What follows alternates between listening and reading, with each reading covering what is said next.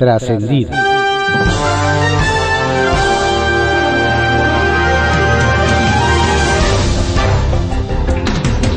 Continuamos con la audiosíntesis informativa de Adrián Ojeda Román, correspondiente a hoy, jueves 30 de diciembre de 2021.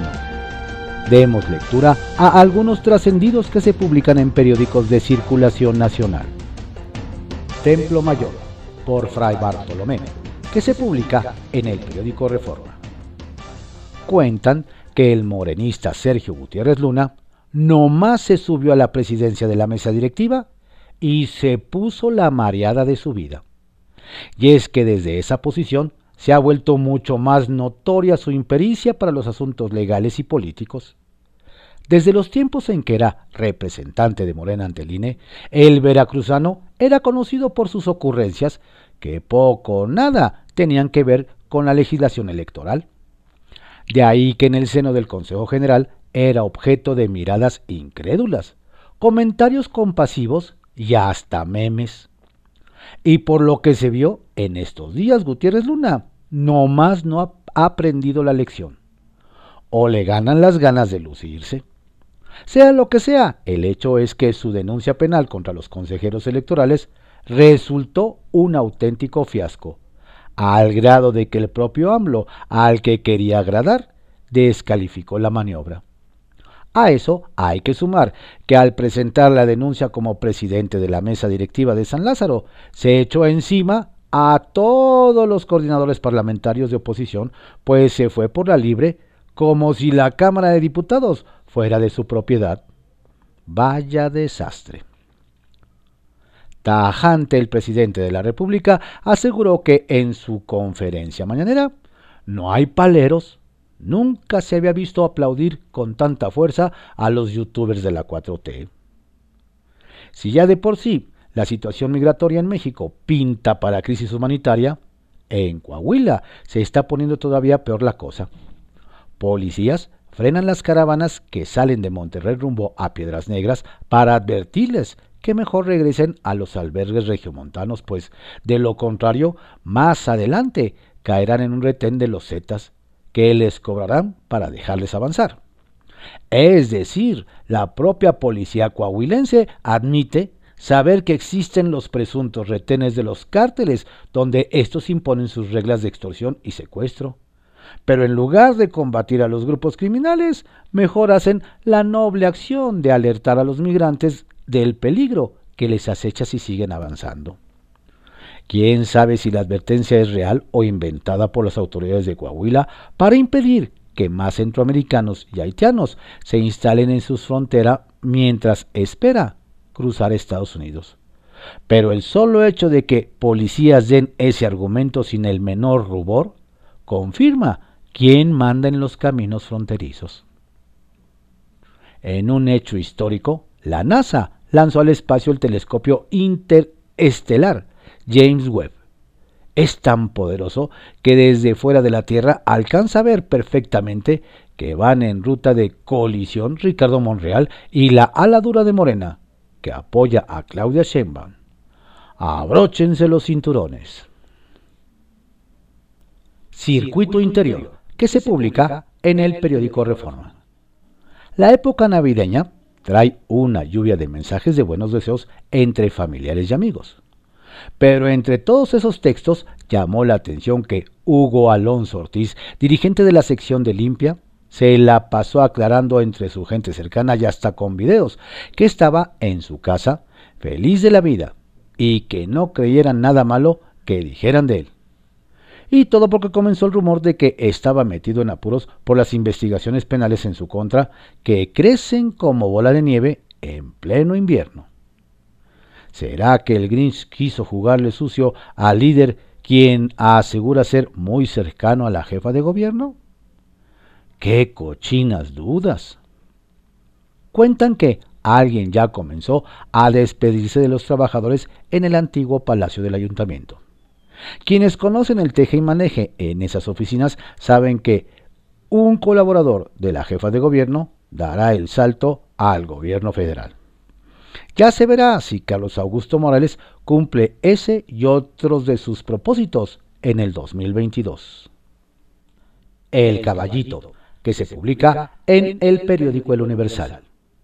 Obligan a Fiscalía a argumentar sobre acuerdo reparatorio de línea 12. La Fiscalía Capitalina no tendrá más alternativa que dar su postura y argumentos sobre la resolución de un juez federal sobre el acuerdo reparatorio que firmó Grupo Carso con el gobierno de la Ciudad de México para la indemnización por el colapso de la línea 12. Esto después de que la jueza sexto del distrito en materia de amparo aceptó el recurso que interpusieron cinco imputados, entre ellos el exdirector del proyecto Metro, Enrique Orcasitas, para que sepan de qué se trata el acuerdo. Apenas el mes pasado la Fiscalía General de Justicia dijo que no lo darían a conocer. Ahora deberán responder a la demanda tramitada, aunque todavía falta tiempo para saber si se puede dar a conocer qué se firmó. Ven que Morena obstaculiza presupuesto de Edomex.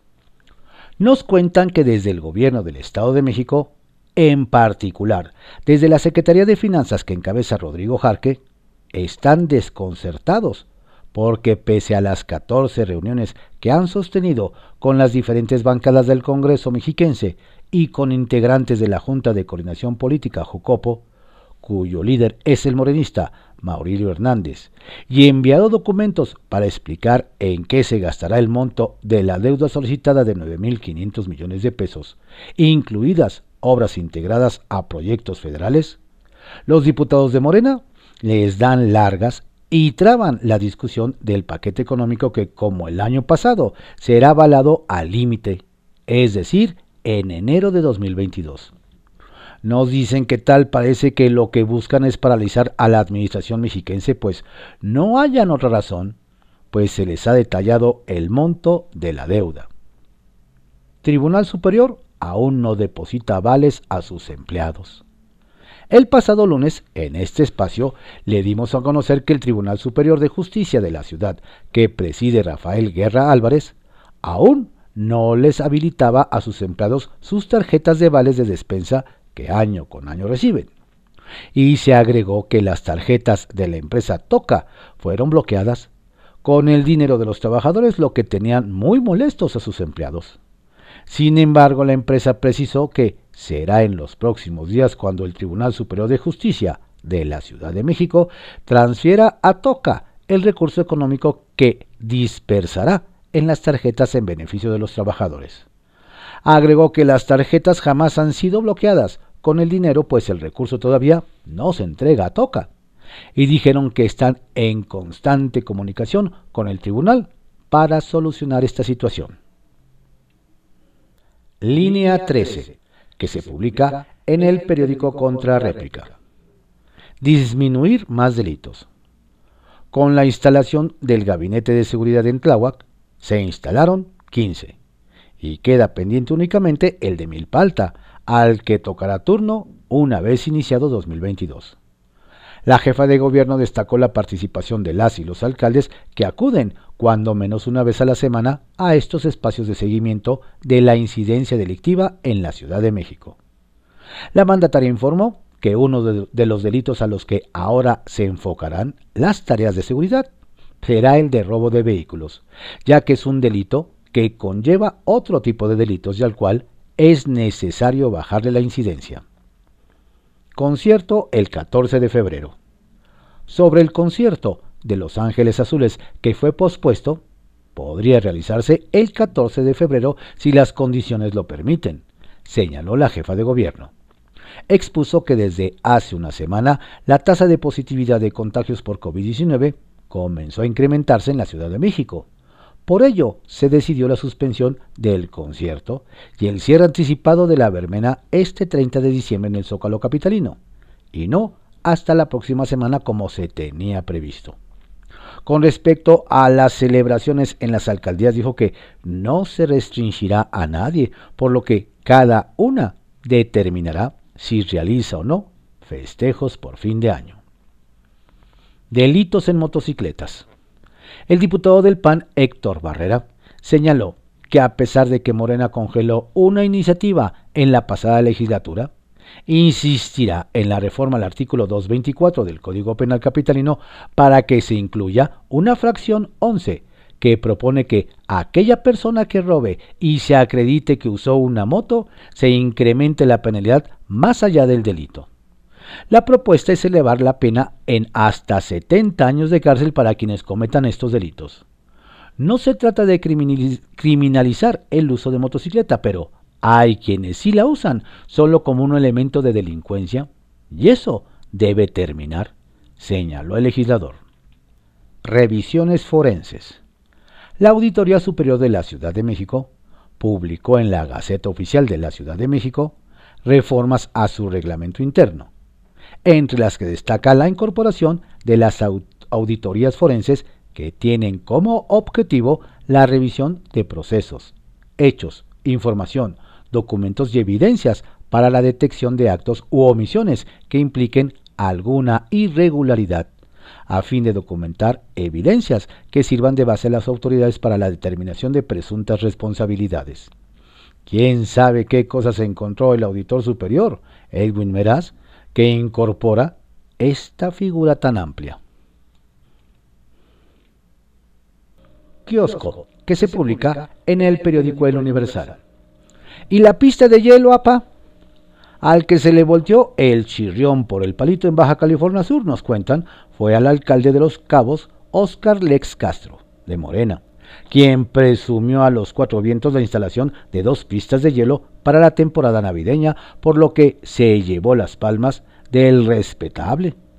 Sin embargo, nos indican que no contaba con que el montaje se retrasaría dos semanas, porque los encargados no consideraron el voltaje necesario para el mantenimiento del hielo, por lo que el costo programado de 400 mil pesos se va a incrementar considerablemente y apenas ayer fue inaugurada solo una. Y no faltaron los comentarios sarcásticos como de los creadores de la rifa del avión que no se rifa, llega la pista que no congela. ¿Será el tenor de su administración? Parece broma, pero a veces son como dos gotas de agua. Desde Nuevo León nos platican que no pasó por alto que el actual gobernador Samuel García Sepúlveda de MC y el anterior Jaime Rodríguez Calderón, independiente, cumplen años el mismo día, el 28 de diciembre, Día de los Inocentes.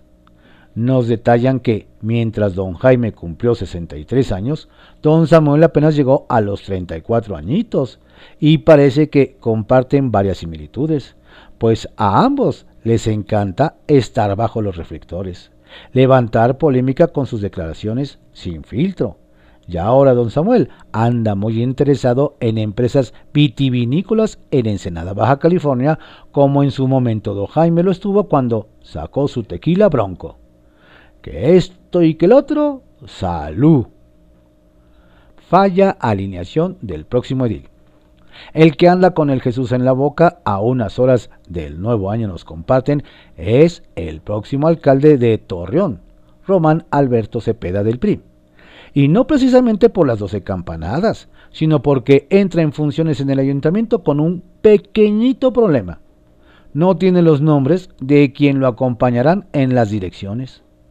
Nos relatan que don Román ha tratado el tema con hermetismo, y aunque algunos crean que es como para darle suspenso, es más bien porque las propuestas que tenía fueron bateadas desde la capital. Dígase gobierno del Estado. Pues tienen dudas sobre algunos nombramientos de don Román, por lo que a poco de asumir el cargo hay más incertidumbre que certeza. ¿Qué tal? El temor ronda en el ambiente. En Sonora nos comparten que más de uno está preocupado porque está imparable la violencia en Cajeme, y más porque ahora los habitantes temen ser víctimas colaterales de los enfrentamientos armados.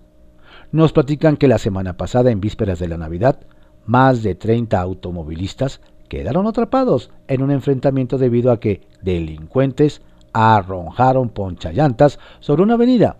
Luego consideraron desafortunadas las declaraciones del alcalde Javier Lamarque Cano de Morena, quien informó que el ayuntamiento paga mensualmente 800 mil pesos por el hospedaje de los elementos de la Marina, por lo que criticaron que ni con ese gasto están seguros.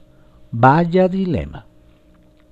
Confidencial, que se publica en el periódico El Financiero. Diputado y defensor a modo. Luego de que el diputado Sergio Gutiérrez Luna quedó muy mal parado como presidente de la Cámara Baja, a decir de los legisladores del PAN, al retirar su demanda penal contra consejeros del INE, el jefe de la bancada azul en San Lázaro, Jorge Romero, de plano le pidió al morenista que termine de hacer el favor completo. Insisto, amigo Sergio Gutiérrez, ya que estás en modo defensor constitucional, ¿por qué no aprovechas para presentar una controversia constitucional contra el decretazo presidencial? A todas luces inconstitucional. ¿O no te dejan medir con la misma vara? Uf, se llevan fuerte los amigos en Palacio Legislativo. MC en campaña. Legisladores federales de la 4T criticaron que Dante Delgado, Clemente Castañeda, Jorge Álvarez y Enrique Alfaro solo hacen campaña con todos los temas. Como ejemplo, nos comentan morenistas y petistas, aún metidos como abogados defensores de José Manuel del Río en un proceso penal legal, ahora quieren placear y pasear por los foros nacionales a su gobernador Enrique Alfaro. Y es que las bancadas naranja en el Congreso de la Unión insisten en traer a su gobernador de Jalisco al Senado para que exponga su propuesta de revisar el pacto fiscal federal. El Senado no puede seguir ausente de la discusión pública en Jalisco sobre la urgencia de actualizar el pacto fiscal y revisar el convenio de coordinación fiscal, argumenta el MC. Alito ratifica lealtad. Para que en la coalición Va por México se diluya el sospechosismo y la suspicacia sobre la posición del tricolor, el dirigente nacional priista Alejandro Moreno ratificó ayer el compromiso del Instituto Político con el PAN y el PRD. En plena sesión de la Comisión Permanente del Consejo Político Nacional del PRI, ratificó ayer que irá en alianza con el panismo y el PRDismo en los estados de Hidalgo, Tamaulipas, Aguascalientes y Durango ya hasta cerró con un supermensaje, según, según algunos pristas.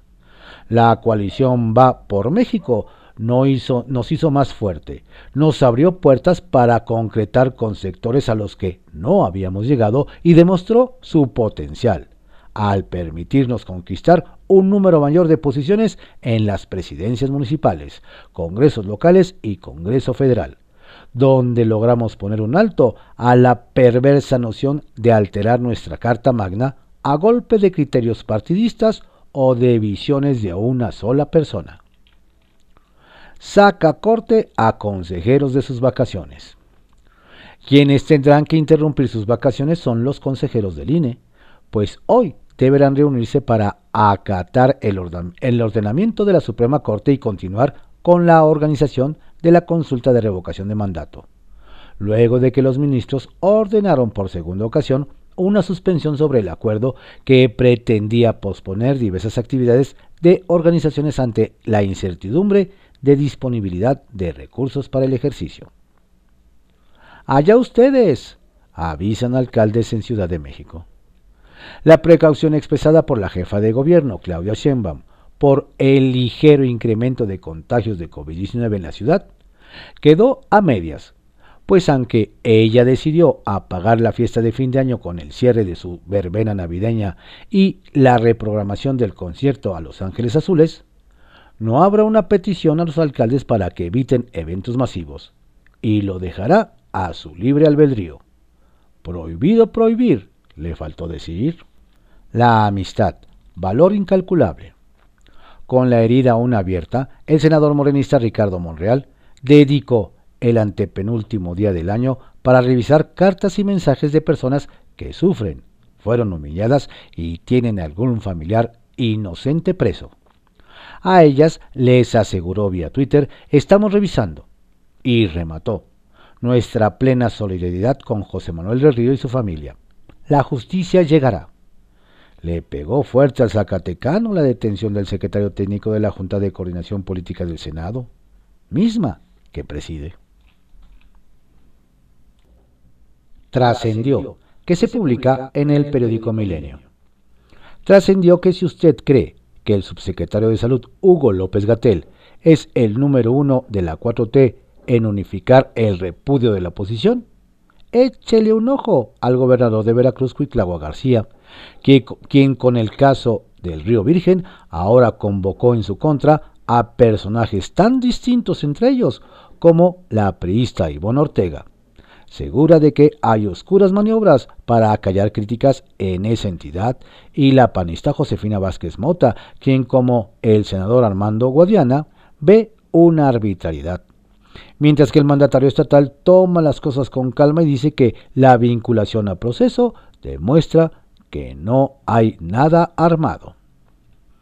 Trascendió que el juicio de protección a los derechos políticos que presentó Maqui Ortiz ante el Tribunal Electoral contra los resultados de las encuestas para designar candidatos en Tamaulipas fue de inmediato reencausado a la Comisión de Honestidad y Justicia de Morena que conforman Eloísa Vivanco, Donají Alba, Sacil Cervera, Alejandro Viedma y Vladimir Ríos.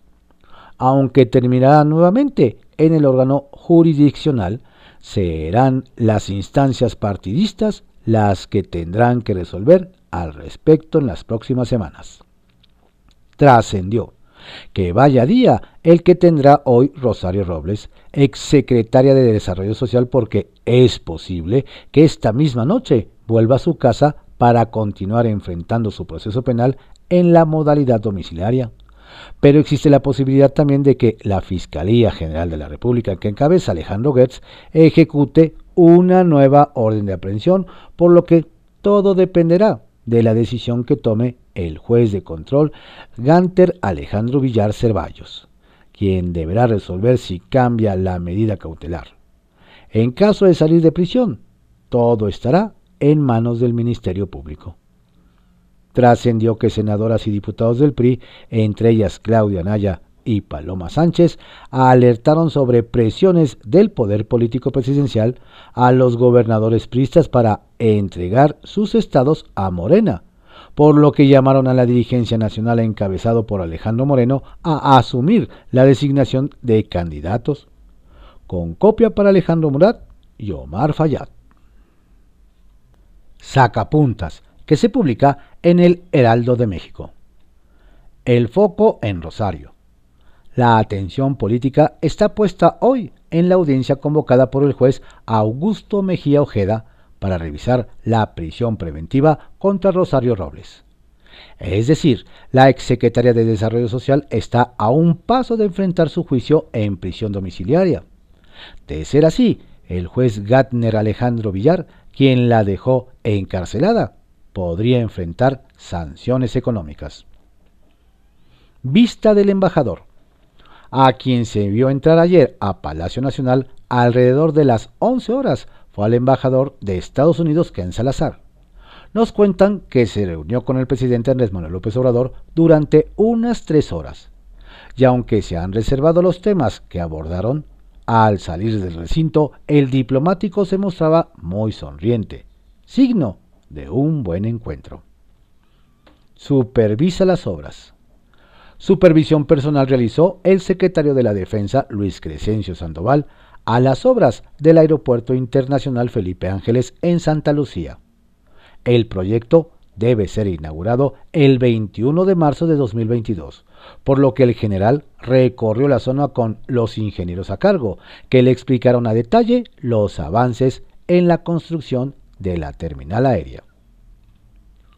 Propósito de seguridad nos cuentan que el secretario de Seguridad de la Ciudad de México, Omar García Harfush, tiene muy avanzados sus propósitos para 2022. Uno de ellos es desarticular a la delincuencia en la alcaldía Tláhuac, donde operan, de acuerdo con las investigaciones, seis grupos criminales. El plan es reforzar la vigilancia táctica y de inteligencia en las colonias donde tienen presencia. AMLO en Atlacomulco. Vaya souvenir que deja el morenista Roberto Telles a la priista Marisol Arias, quien asume la alcaldía de Atlacomulco el primer día de enero. Resulta, resulta que el todavía presidente municipal develó ayer una estatua del presidente López Obrador. El caso es que la efigie fue levantada justo en el corazón político del prismo, terruño del llamado grupo Atlacomulco. Órale. Estos fueron algunos trascendidos que se publican en periódicos de circulación nacional. En la audiosíntesis informativa de Adrián Ojeda Román correspondiente a hoy, jueves 30 de diciembre de 2021, penúltimo día del año. Tenga usted un estupendo día, por favor cuídese mucho, no baje la guardia. La pandemia sigue. Saludos cordiales de su servidor, Adrián Ojeda Castilla.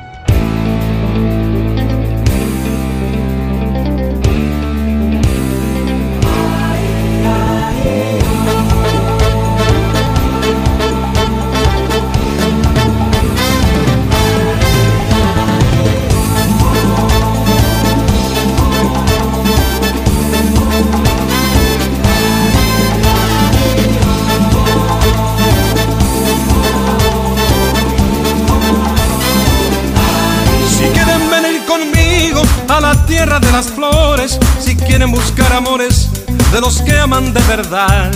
No dejen que yo me vaya con el corazón vacío. No esperen a que haga frío para empezar a buscar el calor de un buen amigo que les hable, que les quiera, que una palabra sincera puede las penas callar. Agárrense de las manos unos a otros conmigo de las manos.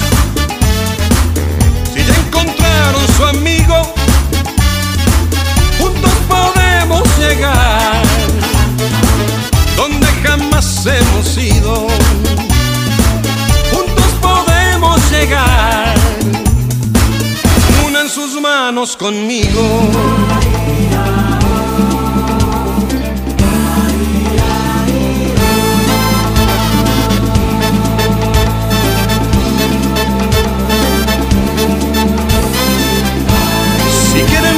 dentro de la música y la fiesta. Hay algo que nada cuesta, nadie tiene que esperar. Para levantar el alma, para perder el sentido y para olvidar conmigo las cosas que hacen llorar. Para llamar en la puerta donde vive la alegría, que lo que todos querían pronto lo van a encontrar. Agárrense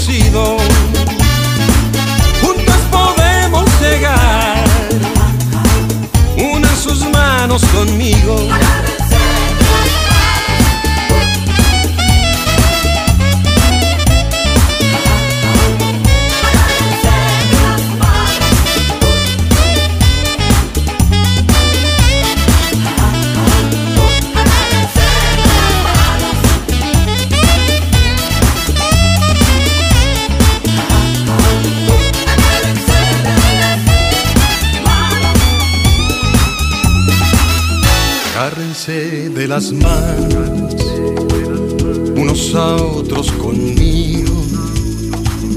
Agárrense de las manos, si ya encontraron su amigo, juntos podemos llegar.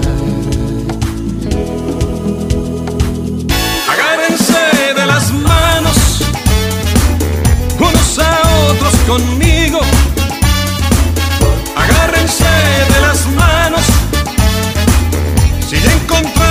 encontraron su amigo, juntos podemos llegar donde jamás hemos ido.